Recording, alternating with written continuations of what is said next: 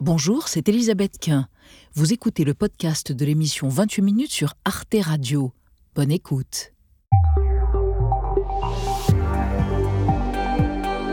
Bonsoir à tous, soyez les bienvenus dans 28 minutes. Bonsoir mes beaux, amis. L'actualité du jour, c'est la mobilisation des agriculteurs qui ne retombent pas, peu convaincus qu'ils sont par les annonces de Gabriel Attal. Le gouvernement a fait savoir que le blocage de Ringis et l'entrée des convois dans les villes et la ligne rouge à ne pas franchir, 15 000 policiers sont déployés, mais avec une consigne, la modération, d'où ce soupçon de deux poids, deux mesures dans la doctrine du maintien de l'ordre. J'entends la question des deux poids deux mesures. Je me refuse d'envoyer les CRS sur des gens qui travaillent. Il est hors de question de considérer les gens qui travaillent de la même façon que les délinquants. Cette mensuétude du ministère de l'Intérieur par rapport à la répression des Gilets jaunes ou des mouvements d'éco-sabotage, par exemple, peut-elle conduire à la radicalisation de certains manifestants? On en débattra ce soir avant de vous retrouver tous les deux. Marie et Xavier, à propos de quoi? À propos De du voyage d'Emmanuel Macron, une visite d'État de deux jours en Suède. Ça y est, il est de retour. Il a été accueilli en grande pompe par le roi Charles XVI. Il faut le rappeler, il descend d'un autre souverain qui était français, Bernadotte. Mais comment un Français a-t-il pu devenir roi de Suède? Cocorico avec l'accent suédois. Et vous, Marie? Un tour de magie. Une députée australienne s'est retrouvée à la télévision avec une poitrine plus grosse. On a retouché sa photo alors qu'elle n'avait rien demandé. Dieu me tripote, quelle histoire. À tout à l'heure, les amis. Mais tout d'abord, on reçoit Annette Vivorca, grande historienne de la mémoire de la Shoah et du communisme français. Dans Anatomie de l'affiche rouge, Vivorca s'interroge alors que le résistant martyr arménien Misak Manouchian, fusillé par les nazis en février 44, va entrer au Panthéon avec son épouse Mélinée le 21 février de cette année, dans trois semaines. Pourquoi les 22 autres résistants martyrs du groupe Manouchian ne sont-ils pas panthéonisés avec lui? On la retrouve pour en parler dans un instant.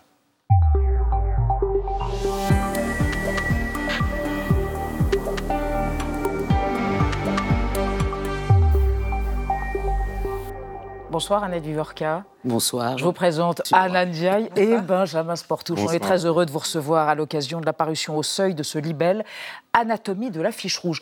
Une question tout de même. Euh, on va parler bien sûr du contenu de votre position d'historienne sur la panthéonisation de Misak Manouchian, mais pas des autres résistants, francs-tireurs, partisans, on va en parler. Mais une question, c'est édité en, en trichromie. Pourquoi il y aura peut-être eu donc la possibilité d'imprimer la fameuse affiche rouge pour que les gens comprennent mieux de quoi il s'agit, puisque vous déconstruisez toute cette propagande et toute cette histoire Ça ne pouvait pas être imprimé dans le bouquin? Euh, On s'est tous posé la question parce que c'est génial. Ouais. Voilà, ça aurait été possible, Ouais. effectivement. Bon, donc pour la Mais, réédition, on mettra que- l'affiche oui, rouge. mais peut-être que ça permettait de se démarquer du flux de, de livres. Du flux d'images du- d'images, où on voit que l'affiche rouge qui occulte le reste. qui occulte le reste, et sans que personne ne songe à savoir exactement qu'est-ce que c'est que cette affiche. Et la réponse à tout, elle est formidable. Le portrait d'Anna Vivorca par Gaël Legras. Dans un instant, on vous retrouve. Vanve, historienne, l'affiche rouge, c'est la règle de trois d'Annette Vieviorca. Née en 1948, elle grandit à Vanves, en banlieue parisienne, à 5, dans un appartement de 25 mètres carrés. Elle se lave aux douches municipales, la famille a une ardoise chez l'épicier et le boulanger. C'était la grande pauvreté, mais ce n'était ni la misère affective, ni la misère culturelle. Les parents font tout pour rendre les enfants heureux, mais la mort en déportation des grands-parents juifs polonais recouvre la maison d'un voile de tristesse. Barbara m'a bouleversé quand elle évoque l'enfance sur laquelle il ne faut jamais se retourner. Car parmi tous les souvenirs, ceux de l'enfance sont les pires. Ceux de l'enfance nous déchirent. Militante maoïste, elle vit en Chine et enseigne à Canton dans les années 70. Après avoir découvert la réalité du régime, elle rentre effondrée et décide que personne ne pensera plus pour elle. Ce moment de ma vie a contribué à façonner l'historienne que je suis devenue. En 1983, elle publie Les Livres du Souvenir, mémoriaux juifs de Pologne, un ouvrage sur les livres collectifs écrits par les survivants des communautés juives du pays. En 1991, elle soutient sa thèse intitulée Déportation et génocide, oubli et mémoire 1943-1948, le cas des juifs en France. En 95, 40 ans après la libération des camps, elle explique pourquoi pendant très longtemps le génocide des juifs a si peu été évoqué. Certains ont souhaité parler, pas tous, mais certains ont souhaité parler, et euh, ce qui les a empêchés de parler, c'est que on n'a pas voulu les entendre. Tout au long de sa carrière, ses publications font référence. Pour un travail d'historien, il faut réunir au moins trois conditions, la curiosité, le goût de la vérité et la liberté de penser. Aujourd'hui, elle retrace l'histoire de l'affiche rouge. celle des 10 hommes parmi les 23 condamnés à mort de ce que l'on appellera plus tard le groupe Manouchian. Le 21 février prochain, Missak Manouchian et sa femme Mélinée entreront au Panthéon. Annette Vievniorka aurait préféré que l'honneur soit rendu à l'ensemble du groupe. On peut se demander si la légende et le mythe n'ont pas définitivement triomphé de l'histoire.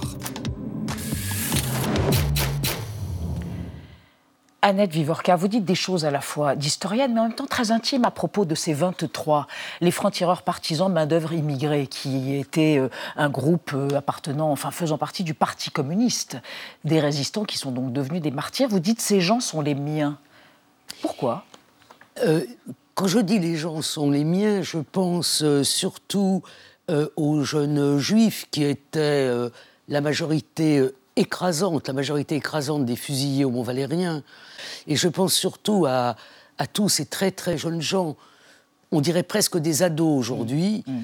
Euh, qui, euh, parce qu'ils euh, ont assisté notamment à la rafle du Veldiv, parce que leurs parents ont été déportés, se sont ont combattu et ont été des, des combattants extraordinaires. D'une bravoure inouïe. D'une bravoure inouïe, oui. Alors, précisément, ça fait polémique. En 2014, il avait été question que les 23 soient panthéonisés, c'est-à-dire Manouchian et les autres, et les 22 autres du groupe. Et puis, qu'est-ce qui s'est passé pour que, dix ans plus tard, Emmanuel Macron décide que le couple seul, euh, Méliné et Missak Manouchian, seraient panthéonisés et pas les autres? Vous, vous voyez là une sorte d'atteinte à la fraternité qu'incarnait c'était véritablement un esprit de corps, ces 23. Alors, on, ne peut que se réjouir hein, de, la proposition de Missak Manouchian, mais on peut aussi être un peu attristé qu'il euh, n'y ait que Missak.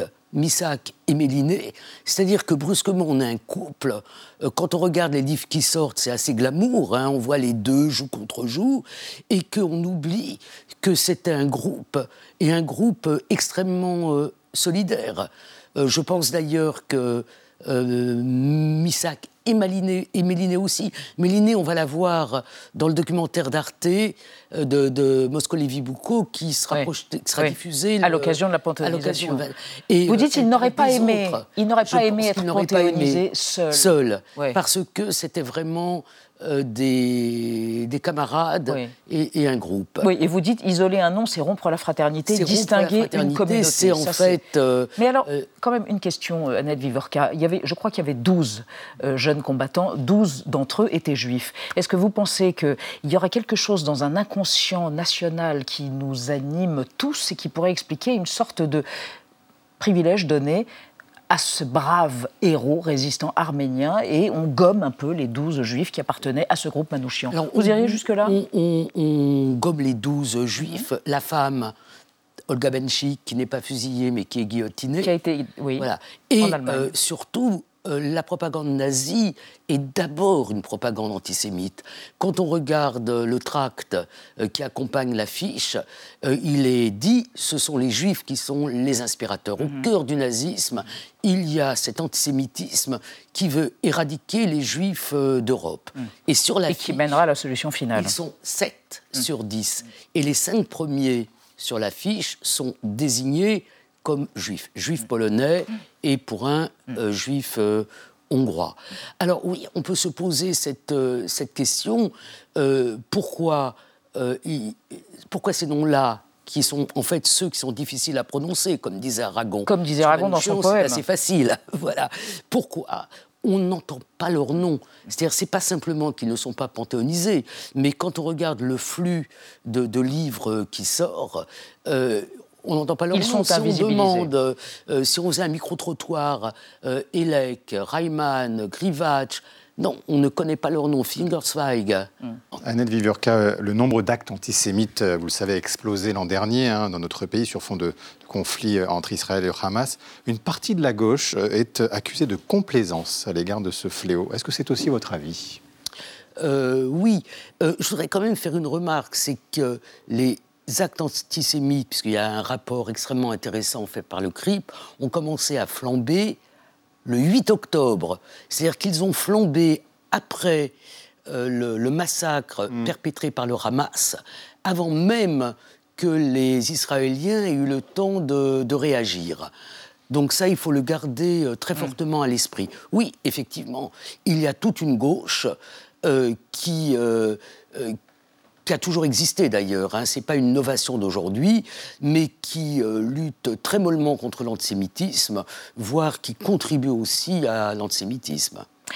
Annette Vivorka, on va évoquer avec vous et avec Anna un voyage qui a été fait, je crois, la semaine dernière par le propriétaire du réseau X, ex-Twitter, monsieur Elon Musk. Elon Musk. Elon Musk s'est donc rendu euh, le 22 janvier en Pologne sur invitation de l'association juive européenne pour visiter le camp d'Auschwitz. Il a ensuite participé à une table ronde sur l'antisémitisme en ligne. Et une visite, cette visite, il l'a qualifiée de particulièrement émouvante. Et il a même reconnu avoir été naïf sur l'ampleur de l'antisémitisme. Alors c'est vrai que son réseau social est souvent pointé du doigt comme favorisant l'antisémitisme en ligne, surtout depuis que les modérateurs ont été supprimés à sa demande. Lui-même a d'ailleurs été aussi accusé en novembre de tenir des propos antisémites après avoir validé le tweet d'un internaute qui affirmait que, je cite, les personnes juives encouragent la haine contre les blancs. Alors après une tempête médiatique de plusieurs semaines et de nombreuses euh, critiques, dont celle de la Maison Blanche, le milliardaire a finalement euh, reconnu son erreur et présenté euh, ses excuses. Annette Viviorca, est-ce que pour vous cette visite c'est de la communication ou bien, ou bien c'est d'une prise de conscience sincère de M. Elon Musk? Moi, je ne suis pas dans la tête mmh. de M. Elon Musk, donc je n'en sais rien. Mmh. Euh, ce qui me frappe dans ce que vous venez de dire, c'est qu'on accuse les juifs d'antisémitisme contre les blancs, alors que d'autres accusent les juifs d'être des blancs euh, dominateurs. Donc euh, le, propre de l'antisémitisme, c'est pour ça que c'est tellement euh, difficile, c'est que euh, ça ne vise pas forcément des juifs réels, ça vise aussi des juifs réels, mais ça sert à tout.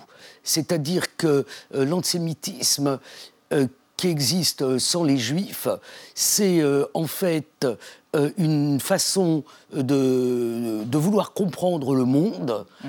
et à partir de ce moment-là, c'est très difficile de lutter contre, contre l'antisémitisme. Mais bon, moi, je ne suis pas sur les réseaux sociaux, mais on, me dit quand même des choses. Hum. Les réseaux sociaux, c'est un poison pour. Un déversoir. Annette Viavorka, une dernière question. Vous dites que l'école, hum. euh, l'école laïque obligatoire l'école française vous a sauvé la vie, vous a ouvert sur le monde quand vous étiez dans les années 50, que vous viviez assise dans un appartement de 25 mètres carrés et que la vie était une vie d'une famille très très pauvre. L'école va pas très bien en ce moment, la laïcité est fragilisée, il y a un ministère croupion qui a été raccordé au ministère des Sports. Qu'est-ce que vous diriez sur l'école française? Euh, Bon, d'abord, nous, nous n'étions pas dans une misère culturelle. Hein. Non, une misère, économique. Mais euh, nous, euh, mes, mes, frères et ma sœur, c'est vrai qu'on est des purs produits de la méritocratie républicaine. Euh, moi, je vais encore de temps en temps euh, dans, des classes. Mm. Et euh, j'avoue que les, professeurs et les instituteurs, ils sont vraiment en terre de mission. Ils devraient être soutenus, ils devraient être mieux payés, convenablement. Et c'est eux qui tiennent en grande partie la, la société. maintenant, ce qui est difficile, c'est la façon dont on accuse l'école de tous les maux mm. sans s'attaquer vraiment à une. Euh,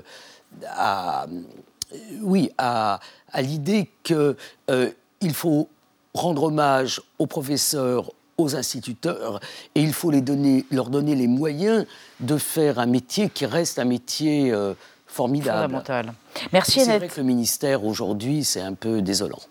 Merci serez peut-être entendu, on ne sait pas. Merci en tout cas d'être venu évoquer l'anatomie, anatomie de l'affiche rouge au seuil. Et puis je signale ce livre, vous en avez fait la postface, la postface de Ken Krimstein, Vivre aux éditions Christian Bourgois.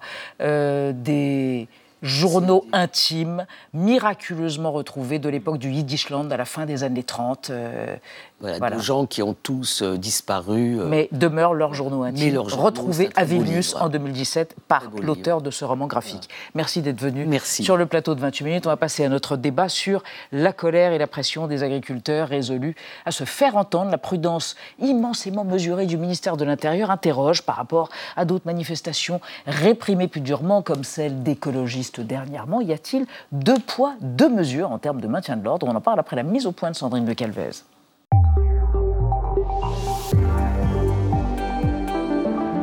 Manifestants, des points de blocage partout en France. Les agriculteurs restent mobilisés. Des convois se sont rapprochés de la capitale et du marché de Ringis. Le ministre de l'Intérieur a envoyé des blindés renforts pour stopper leur progression, tout en renouvelant ce matin ses consignes de modération face à la colère des agriculteurs.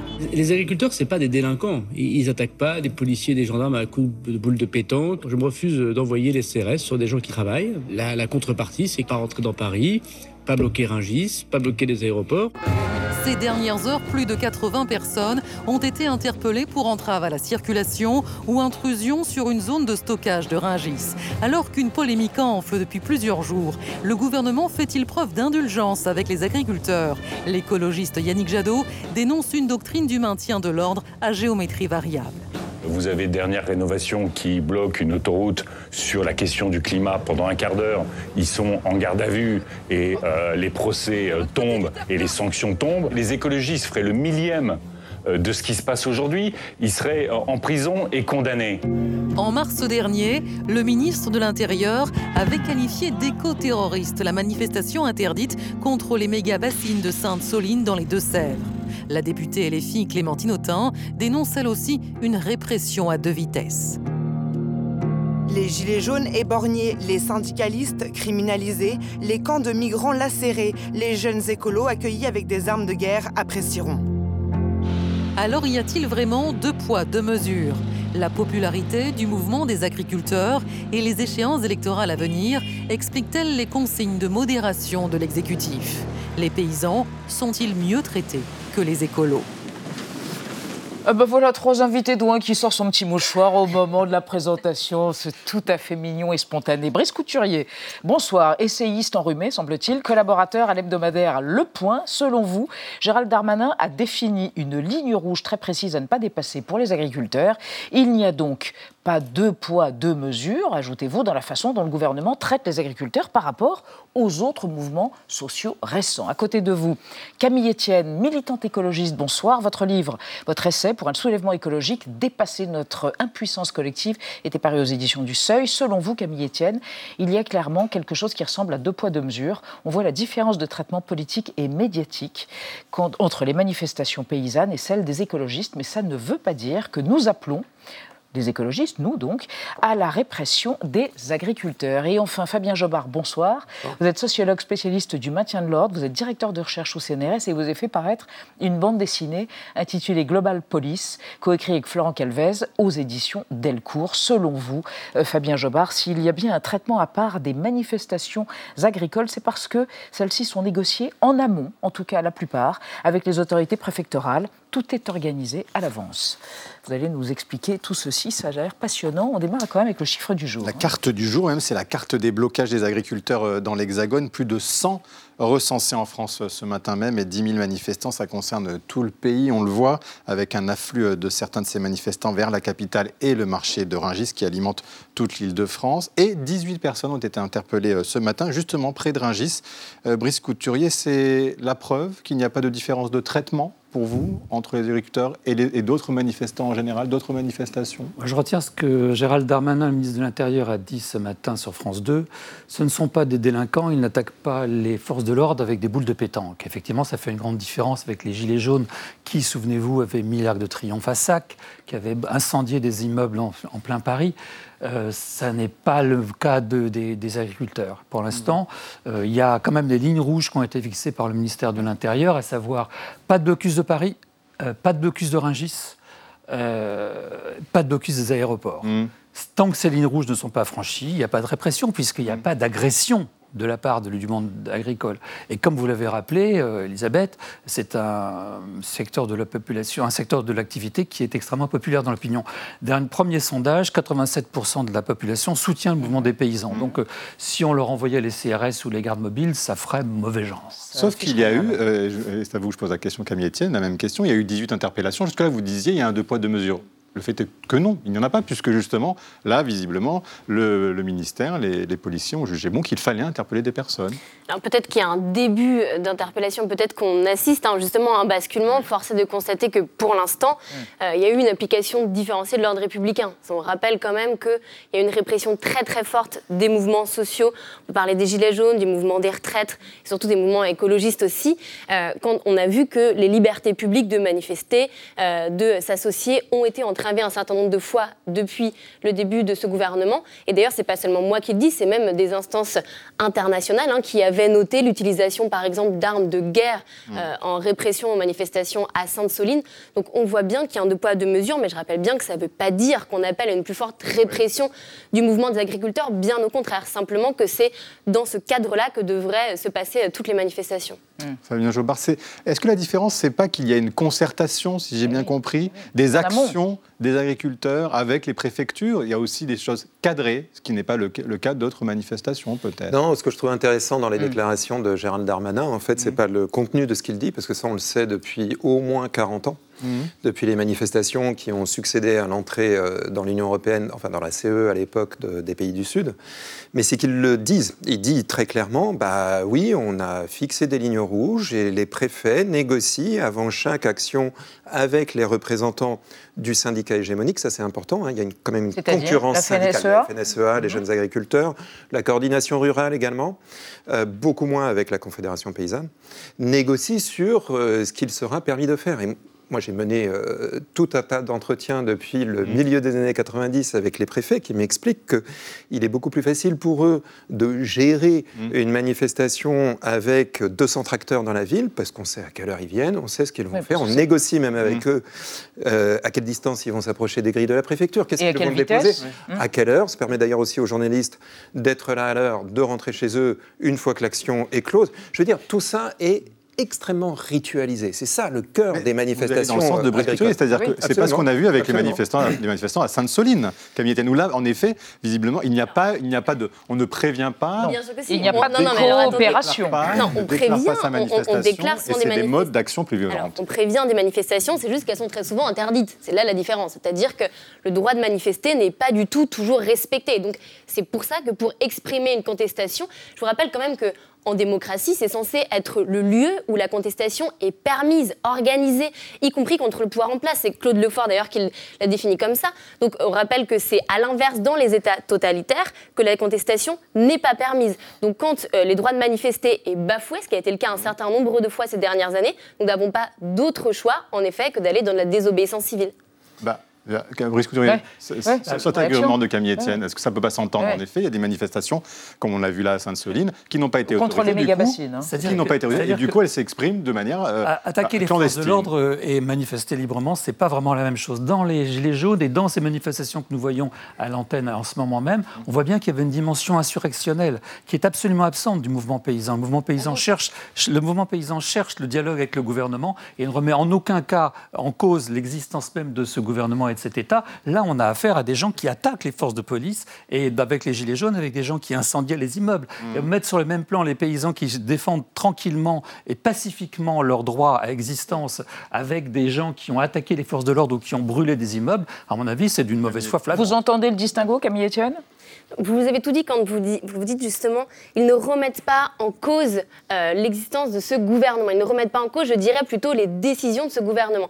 Moi, ce que je pense, c'est que là, ce qui est en train de se passer, c'est que justement, euh, c'est un mouvement qui est récupéré par la FNSEA. On voit que le gouvernement discute principalement avec la FNSEA. Il rencontre les, représentants de l'agro-industrie en grande majorité. Et que pour l'instant, il lâche comme ça quelques annonces qui vont dans leur sens. Mais quand, quand euh, ces, ces mesures-là seront épuisées, quand il ne restera que la colère légitime des agriculteurs, leur détresse et notamment le fait qu'ils font face en première ligne aux conséquences du dérèglement climatique. Quand il restera que ça compte, on entendra beaucoup plus sur les plateaux télé les paysans, les paysannes de la Confédération paysanne.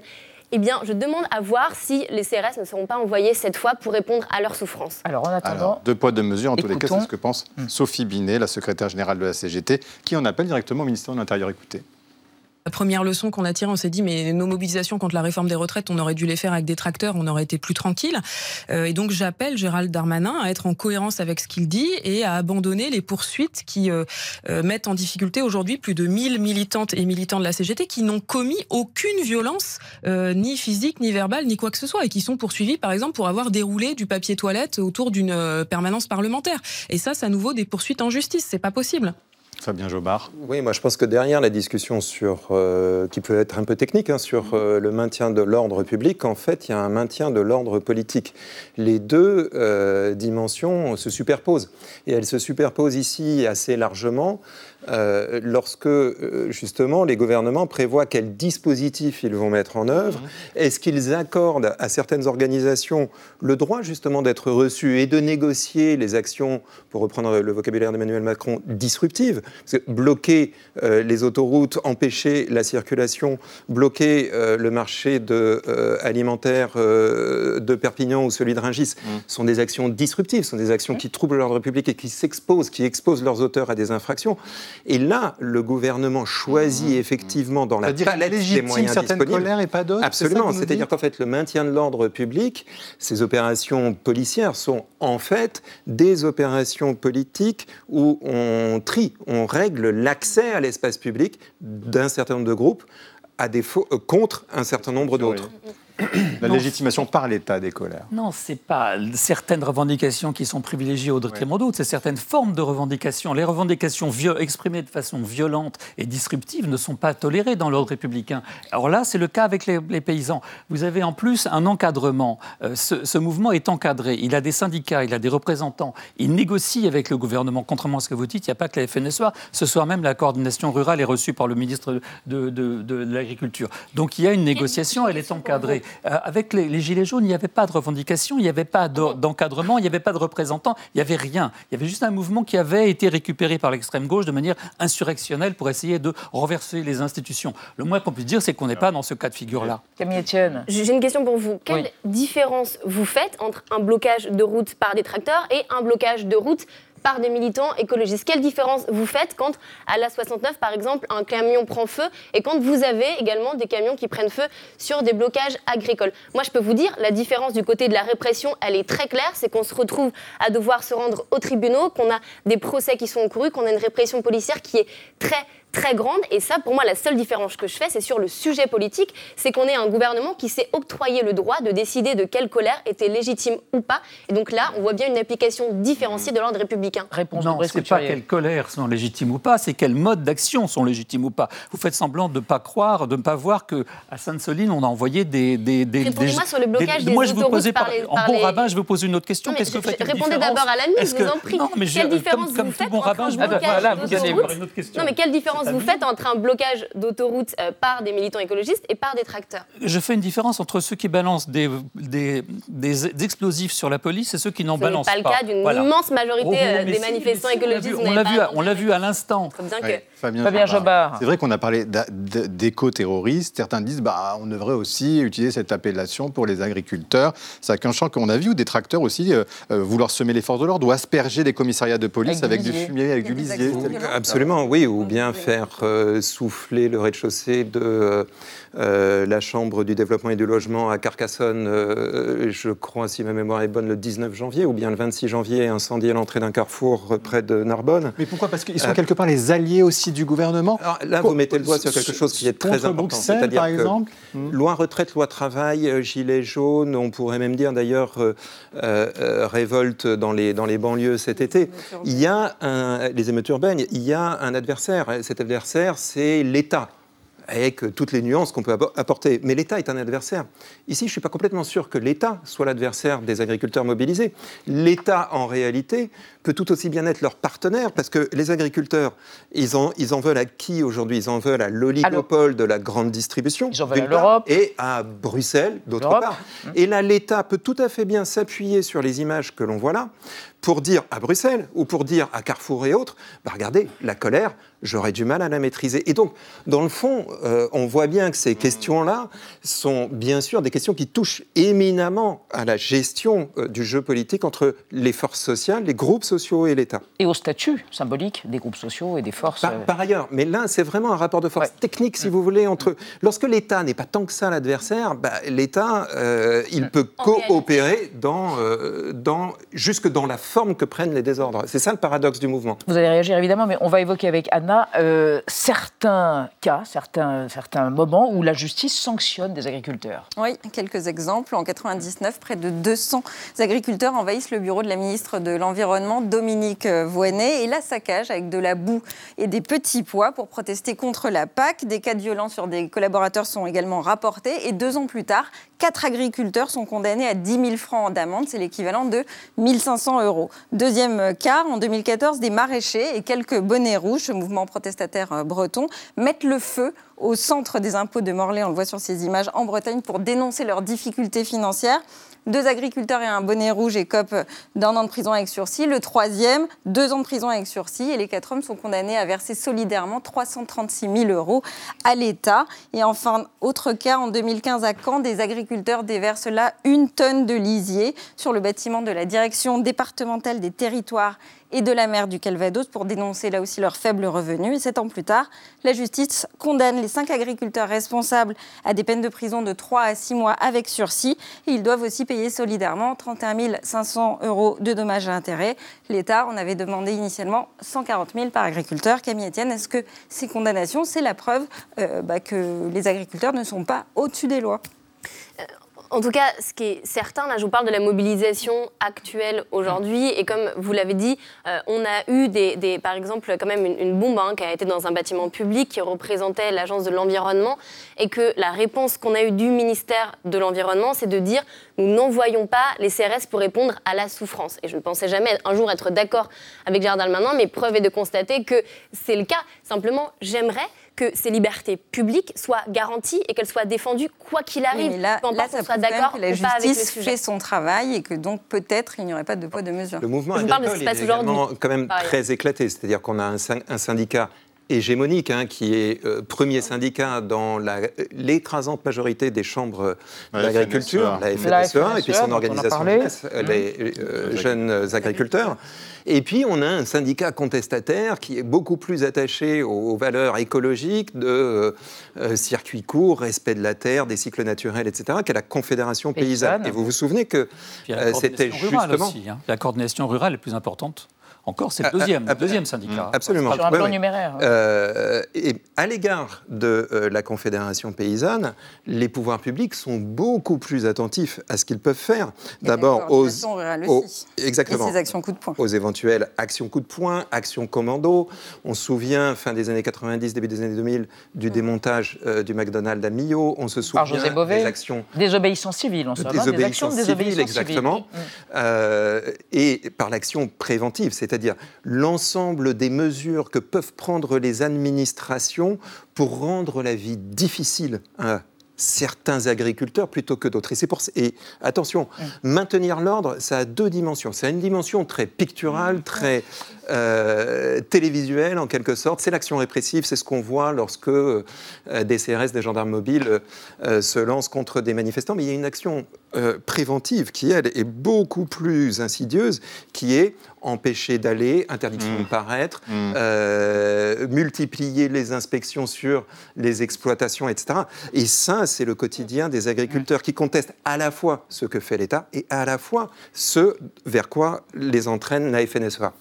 Ajouter quelque Très chose. rapidement, simplement, il y, a, même la sociologue Vanessa Guccioni qui rappelait qu'il n'y a pas de répression euh, des mouvements quand ils ne, justement, quand ils ne menacent pas l'ordre établi, quand ils ne menacent pas le pouvoir en place.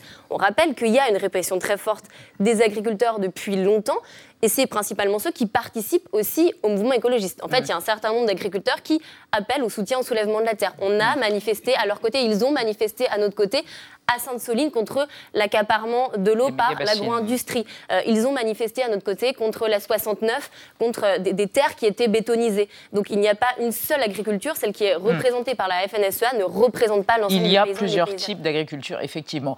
Euh, une leçon sur le maintien de l'ordre. Regardez, c'est une archive, vous allez voir, c'est très étonnant. La personne qui administre cette leçon, je vois que Fabien Jobert sans doute, c'est Maurice Grimaud, le préfet de police de Paris, qui était préfet de police au moment de mai 68. C'est absolument magistral. On l'écoute et on se retrouve après. L'ordre pour moi n'est pas euh, en, soi une, satisfaction euh, totale. Je ne pense pas qu'il euh, faille que personne ne bronche dans Paris et ça n'a jamais été ma tactique ni ma politique. Ce que je pense, c'est que l'ordre doit être maintenu. Bien entendu, on ne doit pas se livrer à des violences, mais que il est tout à fait normal qu'on puisse exprimer très librement ses opinions en toutes circonstances. Et Dieu sait si j'ai eu, depuis que je suis à ce poste, l'occasion de voir des, expressions euh, spontanées, euh, nombreuses, abondantes, de toutes sortes d'opinions dans Paris, eh bien, je crois que le service d'ordre, euh, sous mes ordres, y a fait face avec le plus de libéralisme et de compréhension possible. Je ne demande donc qu'à continuer dans cette voie et je n'ai aucune intention de changer ma politique. Brice Couturier, est-ce que ça n'a pas un peu changé cela? Tout à l'heure, euh, Fabien Jouard nous disait le maintien de l'ordre, il a pour objectif d'anticiper les troubles et éventuellement de les réprimer. Est-ce que euh, c'est ce qui se passait visiblement en 1968 Aujourd'hui, on a évolué, peut-être pas forcément de la prévention avant la répression. Écoutez, moi j'étais dans la rue en 68, je fais partie de ces générations-là, figurez-vous. Donc euh, je me souviens très bien qu'effectivement nos services d'ordre. Vous avez bien changé oh, Pas tant que ça, méfiez-vous. Je peux encore jeter quelques pavés.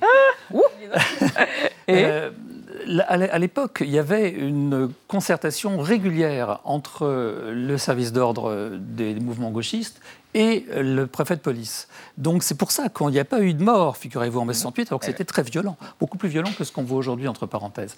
Euh, donc voilà, euh, c'est pas évident d'être préfet de police dans des conditions telles que celles-ci. Non, je voudrais juste revenir sur ce que tu disais tout à l'heure, ma collègue, parce que je trouve très très amusant de voir qu'aujourd'hui les écologistes courent derrière le mouvement paysan, alors que le mouvement paysan actuel. Hein. attendez, laissez-moi juste finir. Le mouvement paysan proteste contre un certain nombre de mesures qui ont été prises par les, les, écologistes. Je remarque cette phrase prononcée hier par le vice-président euh, de la FNSEA. Notre problème, ce sont les hommes en gris de l'administration, bien plus que le gouvernement. En effet, ce, donc, ce contre quoi protestent non seulement les agriculteurs français, mais les Italiens, les Belges, les Roumains, les Polonais. Euh, c'est contre un de mesures qui sont faites dans une bonne intention, mm. qui est celle effectivement de protéger l'environnement et de participer à, la, vertu européenne que la vertu européenne écologique veut montrer au reste du monde. Mais la réalité, c'est que les contraintes bureaucratiques que, les paysans rencontrent. Vous avez parlé de l'Europe. Juste, pardon, on va finir, parce que sur l'Allemagne, euh, Fabien Jobard, est-ce qu'il y a une différence de traitement en Allemagne? Il y a eu un mouvement similaire. Est-ce que ça se passe de la même manière ou pas? Est-ce qu'il y a une... le maintien ah, avec les... Alors, le maintien de l'ordre en Allemagne se passe différemment en zone urbaine. En revanche, euh, sur le, traitement euh, des manifestations du syndicat majoritaire en Allemagne, également du, nouveau syndicat qui accompagne le mouvement qui s'appelle Landschaft Verbindet Deutschland, c'est exactement la même manière de faire. C'est-à-dire, on négocie, on s'arrange, on dit euh, la porte de Brandebourg, on va la traverser de telle heure à telle heure, etc. Aucune différence avec ça.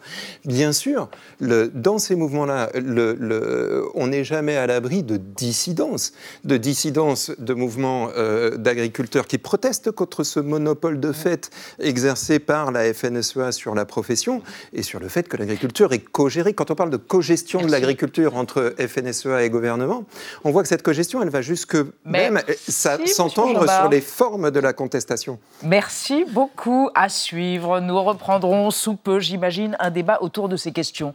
L'agriculture, le maintien de l'ordre. Merci à tous les trois, en tout cas, d'avoir exploré notre question du jour. On va rester dans l'actualité avec euh, Marie Bonisso et Xavier Maudu, évoquer la visite d'Emmanuel Macron en Suède et un scandale en Australie. Une chaîne de télévision a photoshopé et érotisé, évidemment sans son avis, l'image d'une députée. Mais d'abord, les mots vedettes de l'actualité ce soir, c'est Evergrande, du nom d'un géant, un mastodonte de l'immobilier chinois qui vient d'être placé en liquidation. C'est entendu.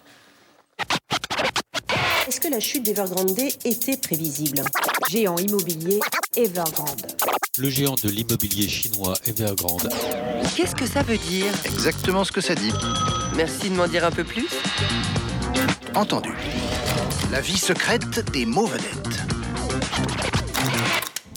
Evergrande est le nom d'un promoteur immobilier fondé à Shenzhen en 1996.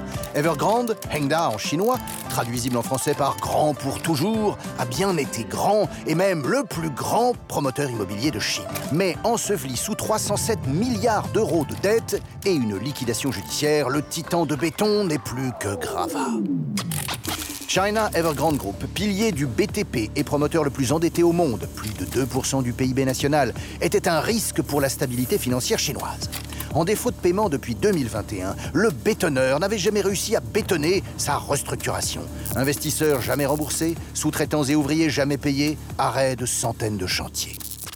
En vendant sur plan aux futurs acheteurs et grâce aux prêts bancaires, Evergrande levait des fonds, achetait du terrain et finançait le début des travaux. La fin des travaux se payait sur de nouvelles ventes sur plan qui permettaient d'obtenir des prêts, etc. La martingale a dérapé quand le Covid a stoppé la demande et l'État imposé des limites à l'endettement. En Chine, où les ménages placent 70% de leur patrimoine dans la pierre, Evergrande n'a pas pu livrer 30% des logements payés entre 2013 et 2020. Pékin s'en est trouvé froissé. Et comme d'autres PDG flamboyants avant lui, frère ceinture, car il exhibait un grand H en or sur le ceinturon, le fondateur d'Evergrande a été placé en résidence surveillée. Né en pleine famine maoïste, orphelin d'une mère qui n'a pu être soignée faute de moyens, élevé par papy-mamie dans un cabanon où il pleuvait, nourri à la patate douce et au pain, l'ex-métallo affamé, devenu premier rassasié de Chine, a au passage investi dans le foot, la bouffe, la voiture électrique et les parcs d'attractions. Evergrande, le manège en chantier. Bien revoilà. Merci Thibault Nolte et Marie-Xavier. Alors Emmanuel Macron est allé en Suède. Mm. Hein Et c'est- fini aujourd'hui, la visite d'État, non C'est ça. Alors, question de diplomatie, investissement croisé, enfin tout ça a été riche et nourri. Il a rencontré, comment s'appelle-t-il le roi de Suède? Euh, c'est Charles Karl XVI. Gustave XVI, Voilà. Charles XVI, d'accord, descendant de Bernadotte. Un Français est devenu roi de Suède. Exactement. Il y a longtemps. Ben oui, nous partons en 1810, l'année de tous les dangers pour la Suède, parce que le pays est traumatisé. L'année précédente, euh, la Suède a perdu la Finlande, que lui a chippé la Russie. Ah non, bon, la situation va très mal pour la Suède, avec des voisins plutôt inamicaux, faut le dire. Il y a la Russie, bien sûr, il y a le Danemark, deux pays qui bénéficient du soutien d'un allié de poids, c'est l'Empire français de Napoléon. Oh, votre ami. Et alors, ils sont francophiles ou pas, les Suédois? Ah bah vous savez, la Suède a eu l'idée saugrenue de s'opposer à la France impériale. Non mais quelle drôle d'idée. Mais en plus de cette euh, vilaine situation, se mêle une crise politique et diplomatique. Parce que après la défaite face à la Russie, vous avez un coup d'État militaire qui chasse le roi pour le remplacer par son oncle Charles XIII. Et lui, quand même, il se dit, va peut-être falloir changer de politique. Il écoute les milieux francophiles à Stockholm et il se rabiboche avec la France. Ça, c'est plutôt une bonne nouvelle. C'est une question réglée, mais voilà, il y a un autre problème, c'est que ce roi-là n'a pas d'enfant. Et ça, c'est dramatique. Qu'à cela ne tienne, en janvier 1810, il adopte un prince allemand, danois. Ça se passe très bien. Il y a la bénédiction Napoléon de Napoléon. Ah, il est d'accord. Napoléon. Donc, euh, tout se passe bien. Mais je vous le dis, quand ça veut pas, ça veut pas. Cinq mois plus tard, cet héritier meurt bêtement. Il y a tout à refaire. Il faut en trouver un autre. Ouais, c'est compliqué. Alors là, vous avez une tripotée de princes euh, allemands, danois qui arrivent, coucou, je suis là. Sauf que en Suède, tous les francophiles sont horrifiés et ils se disent on va regarder ce qui se passe en France. Alors ils cherchent, ils cherchent le maréchal Bernadotte, formidable. Il est né à Pau, il a une carrière militaire sensationnelle. Il était à Austerlitz et puis il a été gouverneur de Hanovre, de Hambourg. C'est-à-dire qu'il connaît très bien ce milieu des puissants marchands de la Hanse. Alors vous avez des tractations secrètes. À l'été 1810, c'est lui qui est choisi pour être héritier. Il est adopté par Charles XIII. Alors Napoléon est très étonné. Mais bon, il se dit, c'est plutôt pas mal d'avoir un Français sur le trône de Suède, ça va me servir. Mais quelle grave idée, Bernadotte se retourne contre Napoléon, c'est absolument dramatique. En 1818, à la mort de Charles XIII, Bernadotte devient le roi de Suède, il devient Charles XIV. Donc vous voyez, on change de dynastie, mais la numérotation continue. Et aujourd'hui, en Suède, le roi Charles XVI eh bien, descend de ce Français, de Bernadotte, une dynastie à la sauce béarnaise. Et c'est à lui que Macron a serré la pince. Et c'est ça. Hein, c'est ça. Voilà. Enfin, ou lui a fait un baisement, je ne sais pas. Alors, on va en Australie. Cher Barré, une femme politique s'est fait agrandir les seins. Contre son gré par une chaîne de télévision. Oui, c'était ce lundi. Elle a vécu euh, sa pire journée de femme politique. Georgie Purcell, regardez là, c'est elle. Elle siège depuis euh, deux ans au Parlement de l'État de Victoria, donc c'est à Melbourne. Et son combat, euh, c'est le bien-être animal. Elle est membre du Parti animaliste australien. Or, ce lundi, non seulement Georgie Purcell a appris que le gouvernement de Victoria refusait de bannir la chasse au canard, alors que c'était, ça faisait des mois qu'elle bossait sur un rapport parlementaire pour prouver que ça n'a pas de sens de tirer sur un oiseau pour s'amuser, parce qu'on parle vraiment de tir récréatif. Mais en plus, le même soir, sur la chaîne d'info 9 News, qui couvre évidemment cette histoire de canard, Georgie Purcell tombe sur ce petit montage photo qui annonce le reportage à venir. Et regardez, de gauche à droite, vous avez l'ombre d'un chasseur, évidemment, euh, la première ministre de l'État qui s'en fiche des canards, et Georgie Purcell, légèrement modifiée, si je la compare à son portrait d'origine utilisé pour faire ce montage. Regardez, elle a légèrement plus de seins, et on lui a légèrement remonté son t-shirt. C'est Crop léger. top. Mais ça se voit. Je ne peux pas imaginer qu'on retouche ainsi la photo d'un député de sexe masculin, a-t-elle immédiatement euh, tweeté euh, dans une déclaration absolument furieuse. Et le pire, c'est que, signe des temps, pour s'excuser d'avoir sexualisé, parce que c'est de ça qu'il s'agit, sans lui demander son avis, la chaîne de télé Nine News n'a pas accusé le petit stagiaire, ça c'est ce qu'on ce qu'on faisait avant, mais a accusé l'ordinateur. C'est pas nous, c'est Photoshop, a très sérieusement expliqué le patron de la chaîne Nine News. Le logiciel de retouche photo a automatiquement changé le corps de Georgie Purcell.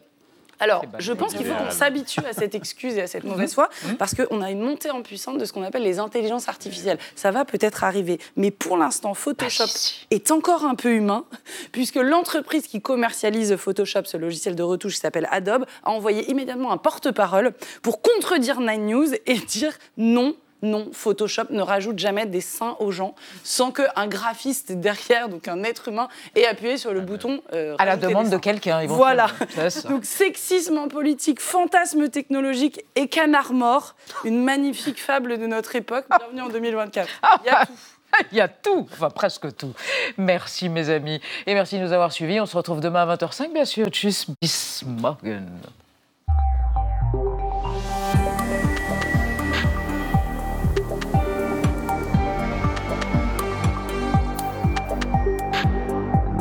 Retrouvez le podcast de 28 minutes sur toutes les plateformes de podcast et sur arteradio.com. Et pour soutenir l'émission, abonnez-vous, commentez, critiquez, mettez des étoiles et partagez le podcast avec vos proches.